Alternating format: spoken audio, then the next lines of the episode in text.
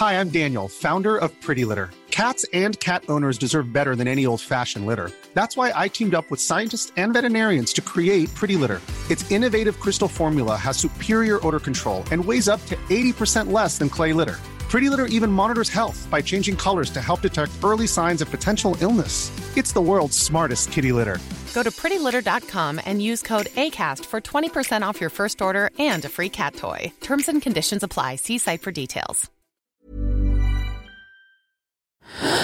Louis, Nova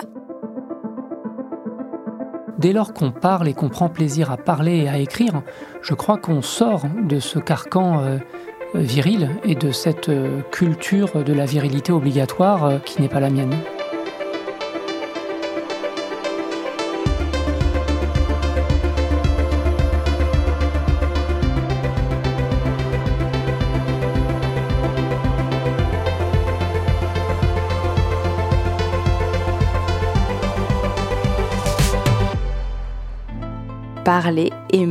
Deux verbes synonymes, écrit Yvan Jablonka dans son dernier livre Un garçon comme vous et moi.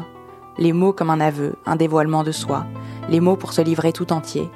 Et quelques paragraphes plus loin, il ajoute La plus grande intimité est verbale. Dans cette enquête intime, l'historien devenu écrivain, pris Médicis en 2016 pour son livre Laetitia, raconte depuis sa naissance en 73 jusqu'à sa vie de jeune adulte comment il est devenu homme et la construction de sa masculinité. Je lui ai demandé ce que cette construction avait fait à sa parole, comment elle l'avait imprégnée. Je suis Charlotte Pudlowski, bienvenue dans Fracas. Je dirais que je suis euh, un être de parole. Euh, j'aime parler. Quand j'étais jeune, euh, je croyais qu'il suffisait de parler pour séduire. Alors bien sûr, c'était un leurre et j'étais un dragueur nul. je me sentais moche quand j'étais jeune, mais j'essayais d'être un beau parleur. Comment la parole circulait chez vous? Comment on se parlait à table, par exemple? Quand vous me posez cette question, je pense à mon père, parce que mon père, en tant qu'orphelin de la Shoah, avait la possibilité de parler ou de ne pas parler. Il y a des pères euh, taiseux, et tout particulièrement ceux qui ont vécu des choses difficiles. Et mon père n'était pas un taiseux. Mon père, c'était quelqu'un qui parlait beaucoup avec euh, enthousiasme, avec euh, humour. mon père a un talent comique un peu théâtral et il parlait beaucoup de son enfance dans les foyers juifs communistes des années 50, euh, dans un orphelinat en quelque sorte, mais lui il en parlait avec euh, humour parce qu'il racontait euh, les conneries que lui et ses copains faisaient, des anecdotes, des trucs d'école. Et hum, c'est à ça que votre question me fait penser. Donc oui, on parlait, il parlait, et ça a eu quelque chose de libérateur sans doute. Et vous dites euh, dans votre livre que la parole était euh, aussi mal répartie que les tâches ménagères parce que lui parlait beaucoup, mais manifestement votre mère un peu moins. C'est vrai, mon père euh, parlait davantage que ma mère, et parfois je me souviens que mon père disait, c'était pas tout le temps, mais enfin je me souviens qu'il a dit, oui, de toute façon, ce que raconte maman, c'est pas très intéressant. C'était une blague, mais comme toujours, dans les blagues, c'est jamais complètement une blague. Je fais davantage de livres autour des problématiques euh, qui sont celles de mon père. Alors euh, voilà, c'est peut-être euh, un résultat de cette disproportion. Ça veut dire que sa parole l'a fait davantage exister? Exister, je, ne dirais pas, parce que ma mère était très présente, ma mère a été fondamentale dans mon enfance, ma mère portait la tendresse, l'exigence scolaire, l'intelligence, la culture. Donc ma mère est un personnage très important de mon enfance, mais il y avait effectivement cette, euh, cette espèce de distorsion qu'aggravait le fait que ma mère est de nature timide, alors que mon père est plus expansif. Ça recoupait évidemment euh, une culture de genre. Est-ce que vous, vous participiez euh, beaucoup aux débats, aux conversations Est-ce que vous parliez beaucoup en famille, vous? J'ai pas de souvenir de, de, la répartition de la parole entre parents et enfants, mais figurez-vous que quand j'ai fait ce livre, un garçon comme vous et moi, j'ai interrogé euh, des copains de classe, notamment des copains de collège, pour savoir comment c'était chez moi et quels souvenirs ils avaient de mes parents et de ma famille. Et j'ai été surpris qu'ils me disent, vous les enfants, vous parliez énormément, il y avait une répartition complètement euh, égalitaire de la parole entre parents et enfants, vous aviez le droit de faire entendre une dissonance, vous aviez le droit de critiquer, et ça, pour nous, c'était extraordinaire. Il faut croire que ça a marqué euh, mes copains. En revanche, il y a aussi un certain nombre de choses dont vous n'étiez pas censé parler, peut-être pas en tant qu'enfant par rapport aux, adultes, euh, peut-être en tant que garçon, mais par exemple, vous n'étiez pas censé vous plaindre et vous n'étiez pas censé parler d'un certain nombre de souffrances ou de difficultés. Mon père incarnait une masculinité un petit peu euh, décalée parce qu'il était une figure de souffrance et de vulnérabilité en raison de son histoire familiale. Mais sur ce point, il m'a inculqué la masculinité la plus traditionnelle. Pleure pas, euh, t'es pas en sucre. Un jour que je m'étais fait piquer par une vive, un poisson venimeux euh, sur euh, les rivages de l'Atlantique, je pleurais parce que ça fait super mal de se faire piquer par une vive. Il m'avait rudoyé, il m'avait dit arrête ton cinéma, t'as pas mal. Et ça, vous voyez, c'est très symbolique de la manière dont on éduque les garçons. Et donc ça passe par le fait de taire un certain nombre de choses. D'abord, euh, le refus de la souffrance, euh, croire qu'on n'est pas vulnérable, et puis de manière plus générale, euh, il y a un refus de la plainte. Mais ce refus de la plainte, il vient de mon père, en fait, parce que mon père, alors qu'il avait traversé la Shoah, mon père ne se plaignait pas. Quand lui disait ⁇ je ne me plains pas ⁇ ce que j'entendais, c'est ⁇ ne te plains pas ⁇ Par la suite, j'ai essayé de parler, d'accepter mes doutes, mes failles, ma vulnérabilité évidente, ce que je considère comme une forme d'effritement intérieur. Je l'ai accepté, euh, je le dis, euh, je le dis en privé, mais je le dis bien sûr aussi en public. Et ça, euh, voilà, ça m'a un petit peu libéré. Ça fait partie d'une masculinité qui est devenue la mienne. C'est une masculinité qui, j'espère, échappe au canon de la virilité obligatoire. Et dans un de vos précédents livres, Des hommes justes, vous écrivez que les prérogatives masculines incluent l'accès au savoir et à la parole, notamment, et, à d'autres choses, mais en l'occurrence, en ce qui nous concerne, à la parole. Est-ce que vous, vous l'avez senti dans votre propre construction? Alors, bien heureusement, il y a des millions de femmes qui aujourd'hui ont accès à la parole et notamment des écrivaines qui disent des choses formidables. Donc aujourd'hui, les choses, heureusement, sont très euh, différentes. Maintenant, je crois que le masculin, et donc euh, les hommes, bénéficie d'une espèce de légitimité native. On dirait que quand un homme ouvre la bouche, eh bien on se dit, il va dire quelque chose de sérieux, ça va être important, il faut l'écouter. Et de ce point de vue, j'ai un privilège évident. Euh, je suis un homme euh, blanc, hétéro, de 47 ans, prof de fac, j'ai accès à la sphère publique, donc mes avantages et même mes privilèges sont évidents euh, à cet égard le, patriarcat, c'est quelque chose de systémique, et le fait est que euh, nécessairement j'en tire profit. Mais est-ce que vous l'avez constaté dans votre enfance, dans la manière dont on vous a euh, transmis l'accès à la parole, dont on vous incitait ou non euh, à parler? Ça peut être en classe, ça peut être chez vous. Est-ce que vous avez senti que vous grandissiez avec un privilège ou est-ce qu'à posteriori, vous vous dites Ah oui, on m'a fait don de ce privilège-là non, je dirais pas ça comme ça parce que euh, dans la famille, euh, on était, euh, il y avait mon père, mon frère et moi, et puis ma mère. Donc on était effectivement les, garçons dominés en quelque sorte. Et puis ensuite, à l'école, j'ai été dans des filières assez assez élitistes où il y avait une forme de légitimité à prendre la parole, mais elle était quand même assez partagée entre les garçons et les filles, tout simplement parce que j'étais dans un grand lycée parisien et que là, ça donne aussi des avantages et des espèces de, privilèges dans l'accès à la parole et surtout dans la conviction que ce qu'on dit est intéressant. Et c'est là aussi que ma masculinité était peut-être différente euh, ou plus fragile ou dissidente. C'est que moi, j'étais convaincu que ce que je disais n'était pas intéressant. Et ça, ça fait de moi un être un peu de, doute. Ça fait aussi euh, que ma parole est, un peu fragile. En tout cas, euh, au fond, je préfère écrire. Vous dites à un moment donné que votre euh, sociabilité euh, de garçon reposait beaucoup sur des jeux. Vous mentionnez le foot, par exemple, le, ping-pong. Et ça m'a fait penser à quelque chose qu'Alice Coffin m'a dit euh, dans Fracas il y a quelques mois. Elle m'a dit qu'elle s'était rendue compte, en écoutant les conversations d'hommes autour d'elle, dans des cafés ou ce genre de choses, que souvent elle avait l'impression qu'ils se refusaient à parler de vraies choses et notamment à aller dans l'intime et à dire véritablement leurs sentiments. Et elle m'avait dit, c'est fou quand même quand on y pense, euh, les hommes passent leur vie à essayer de trouver des activités dans lesquelles ils sont pas obligés de parler. Et elle disait notamment, voilà, le, sport, les jeux vidéo, etc. Est-ce que vous partagez euh, cette idée-là? Est-ce que vous pensez que vous, vous avez grandi aussi comme ça, dans une forme d'évitement des, vraies conversations avec vos amis, en passant par le jeu? Je crois qu'Alice Coffin a raison et euh, ce qu'elle dit est vrai. Mais dans mon cas particulier, il n'y avait rien de tel. Moi, au contraire, je me suis toujours reconnu dans les grandes discussions, plutôt avec les filles d'ailleurs, des aveux, des confidences, des espèces de théories sur la vie ou sur l'amour, le récit de nos effusions de cœur. Et ça, c'est quelque chose qui a hum, beaucoup compté dans la construction de ma garçonnité. Euh, ce que j'aime bien, c'est euh, être euh, cœur à cœur, lèvre à lèvre. Et quand je dis lèvre à lèvre, ça n'a rien d'érotique. Ce que je veux dire par là, c'est on se parle, on est mot à mot, l'émotion se transmet de manière immédiate, non pas par un contact physique, mais par la parole, par les mots, par ce qu'on accepte de se dire. Est-ce que vous sauriez dire ce qui fait que vous, vous étiez dans ce modèle-là et dans cette possibilité-là du rapport au langage intime, là où beaucoup de garçons se l'interdisent ou se le voient interdit euh, par leur famille? Bah, dans ma famille, on valorisait beaucoup euh, la parole, euh, l'autodérision, l'humour, les livres, bien sûr. Et ça, c'est voilà, y a ma, ma, mère, mon père aussi, mais surtout ma mère avait une immense bibliothèque. et en tant que garçon, ça s'est instillé en moi. Et alors, ce qui est frappant, c'est que plus tard, à l'adolescence, ça a eu deux conséquences.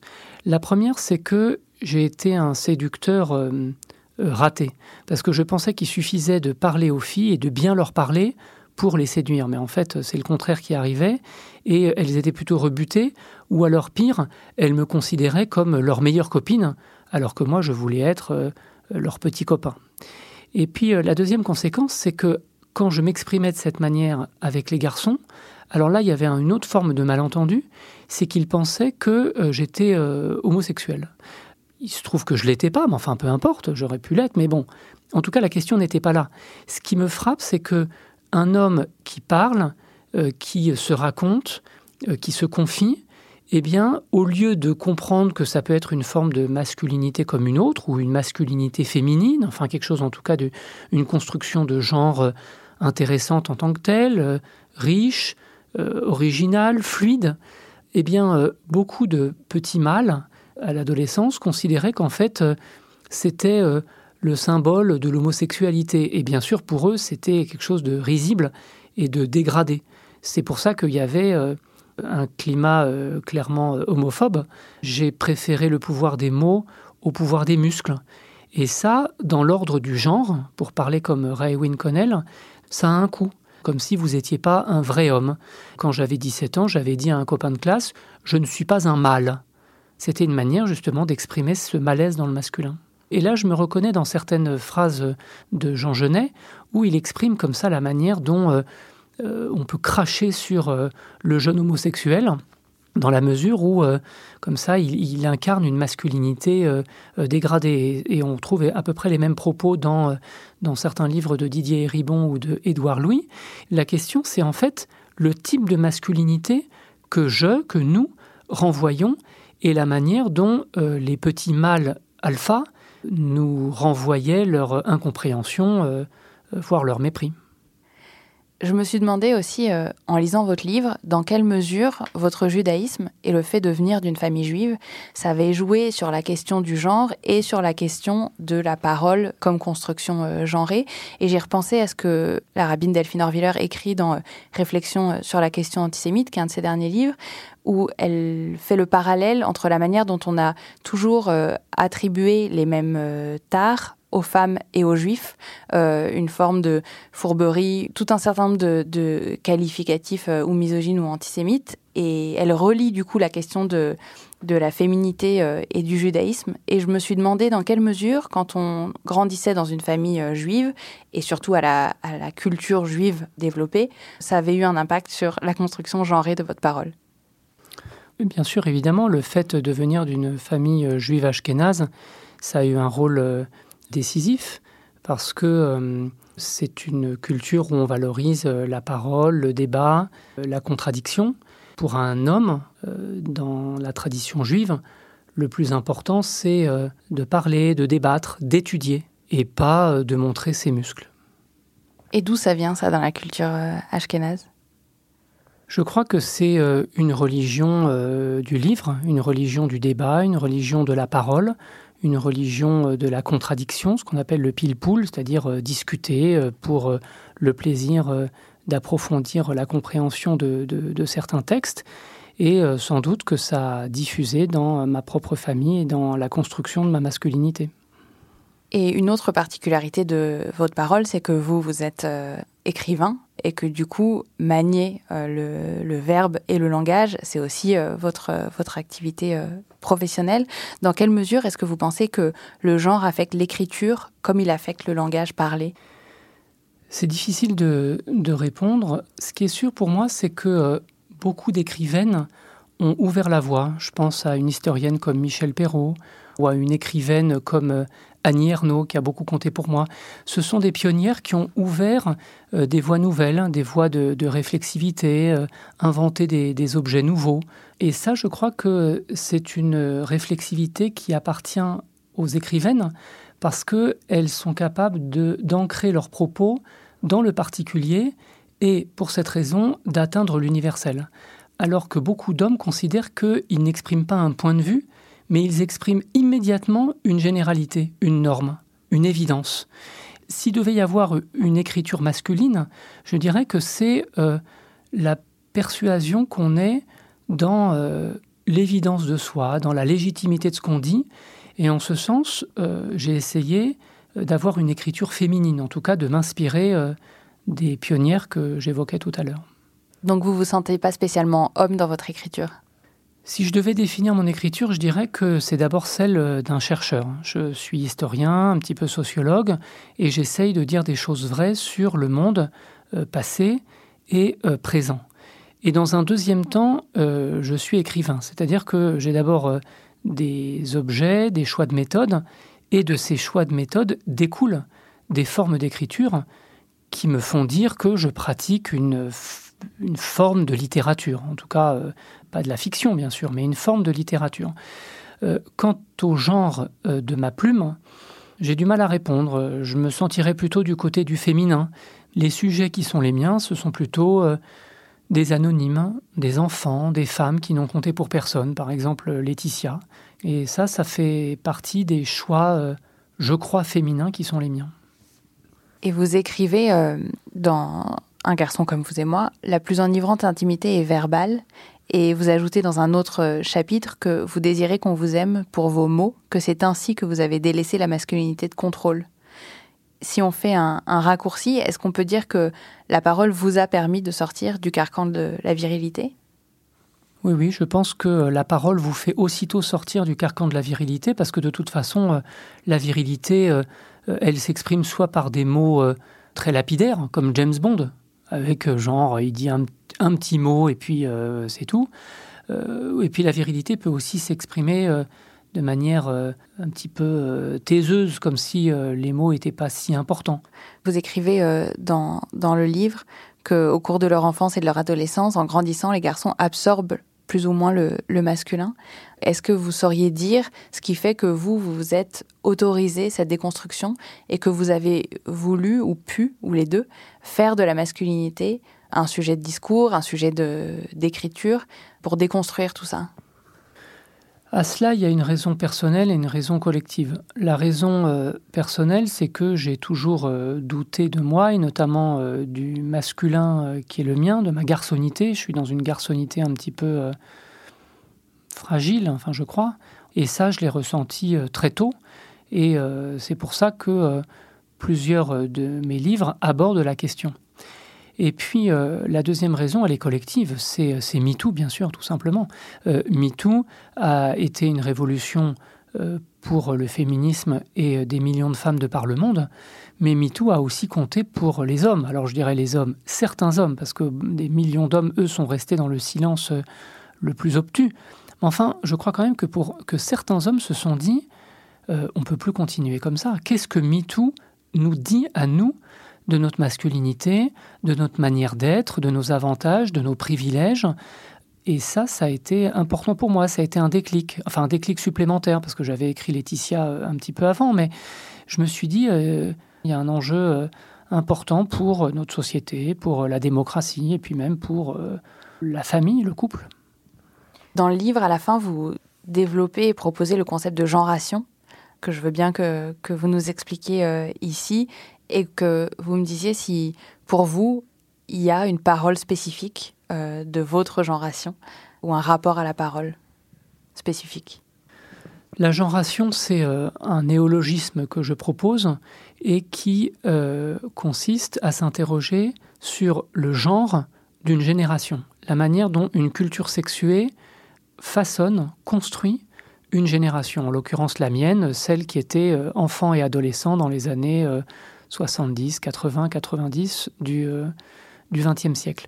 Donc la genration s'interroge non pas sur la culture générationnelle, mais sur la manière dont les garçons et les filles ont été tels qu'ils ont été dans une certaine euh, cohorte démographique, dans une certaine époque. Alors pour répondre sur euh, le masculin, je dirais que euh, pour ma genration, c'est le masculin, c'est le mondial 1982, enfin la Coupe du Monde de foot de 82, c'est euh, le dessin animé euh, Goldorak, euh, c'est les premiers jeux vidéo, c'est le Rubik's Cube, c'est la saga de la guerre des étoiles, c'est l'apparition d'une culture érotico-porno. Alors, tout ça, bien sûr, certaines filles y avaient accès, mais globalement, ça définit quand même la garçonnité qui était la mienne à la fin du XXe siècle.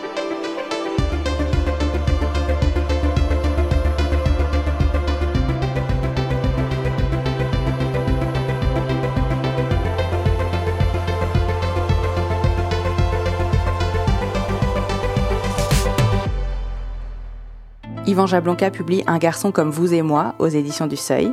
Cet épisode de Fracas a été monté par Julia Courtois, réalisé et mixé par Malo Williams. La musique a été composée par Valentin Fayot. Fracas est un podcast produit par Louis Média et Radio Nova.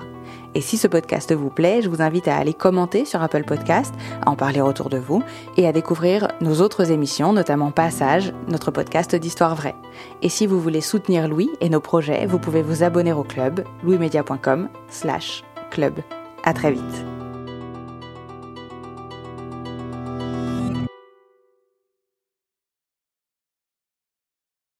Bonjour, ici Louis Vindel. Vous m'avez peut-être écouté dans Passage, aux côtés de Solal, mais aujourd'hui je vous dis deux mots sur Lettre Zola, une publication soutenue par Louis Média. La promesse de Lettre Zola, c'est d'amener la littérature dans votre boîte aux lettres. Chaque mois, recevez un texte original et inédit par une jeune plume française un petit livre d'une cinquantaine de pages grâce auquel vous pourrez vous plonger dans un sujet de société et découvrir les nouveaux visages de la littérature contemporaine. Mathieu Palin, Blandine Rinkel, Arthur Dreyfus, Abigail Assor, François-Henri Désérable et bien d'autres. Vous pouvez vous abonner à partir d'un peu plus de 6 euros sur www.lettrezola.fr. Bonne écoute et bonne lecture.